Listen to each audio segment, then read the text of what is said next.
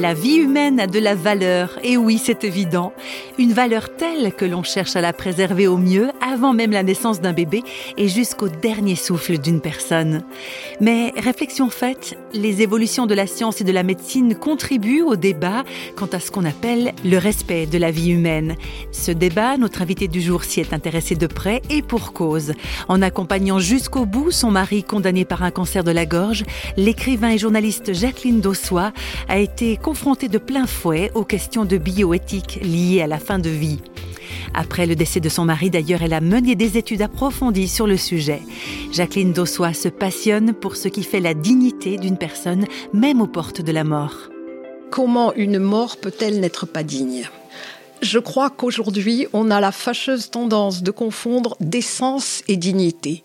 Or, il arrive que la maladie nous détruise, que nous cessions d'être décents puisque nous pouvons avoir besoin d'une infirmière pour soigner notre corps qui ne nous répond plus. Ça, c'est la décence. Dans ce cas, je suis obligée de renoncer à ma pudeur naturelle et je connais des gens, mes parents, qui ont arrêté de boire et de manger parce qu'ils voulaient pas qu'on leur change les couches. Maman ne voulait pas de perfusion et j'ai dit pas de perfusion, laissez-la tranquille, ni acharnement, ni euthanasie. J'estime qu'on a le droit de choisir sa mort. Mais les fameuses morts dans la dignité, c'est tout du pipeau. C'est confondre décence et dignité. Et c'est s'imaginer que, alors qu'on a tous le réflexe de dire oui, je veux mourir debout, en bonne santé, etc., c'est ignorer complètement ce qui va nous arriver le jour où on a basculé dans la maladie. On change. Jacqueline Dossois, sa foi dans le Christ apporte un éclairage supplémentaire à la perception de la dignité humaine. Elle s'en explique. Pour moi, toute agonie, c'est se clouer sur la croix avec le Christ.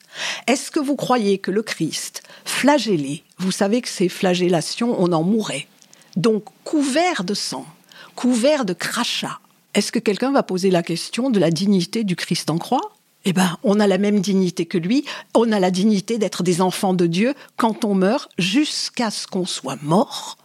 Et le seul qui peut perdre sa dignité, c'est celui qui maltraiterait ce mourant qui a peut-être perdu sa décence, qui est peut-être malpropre, je n'en dis qu'on vient pas, il n'a pas à rester malpropre. Si on est à côté, on l'aide et il se change. Et la dignité, qu'est-ce que c'est? Je peux pas égarer ma dignité. C'est quelque chose d'ontologique. Elle va pas aller s'égarer sous le meuble ou sous le lit. La dignité, je suis né avec. J'ai ma dignité parce que je suis enfant de Dieu. Je peux pas perdre ma dignité. C'est Dieu qui me l'a donnée. Dieu m'a fait enfant de Dieu. Où, diable, un enfant de Dieu peut-il perdre sa dignité? Alors, on peut poser la question du bourreau. Et là, je remets la question dans les mains de Dieu le Christ en croix a dit pardonne-leur parce qu'ils ne savent pas ce qu'ils font. Et on peut peut-être ajouter pardonne-leur parce qu'ils ne savent pas ce qu'ils sont. Parce que le bourreau, peut-être, s'il arrivait à se mettre dans la tête qu'il est lui aussi enfant de Dieu, peut-être il perdrait pas sa dignité. Moi, je suis convaincu que c'est le bourreau qui perd sa dignité, c'est pas la victime. Et c'est pas le mourant qui perd sa dignité, c'est celui qui pose sur lui un regard indigne. Voilà qui ouvre une intéressante réflexion quant à la dignité humaine. Encore une fois, c'est une question de regard sur les autres et sur soi-même.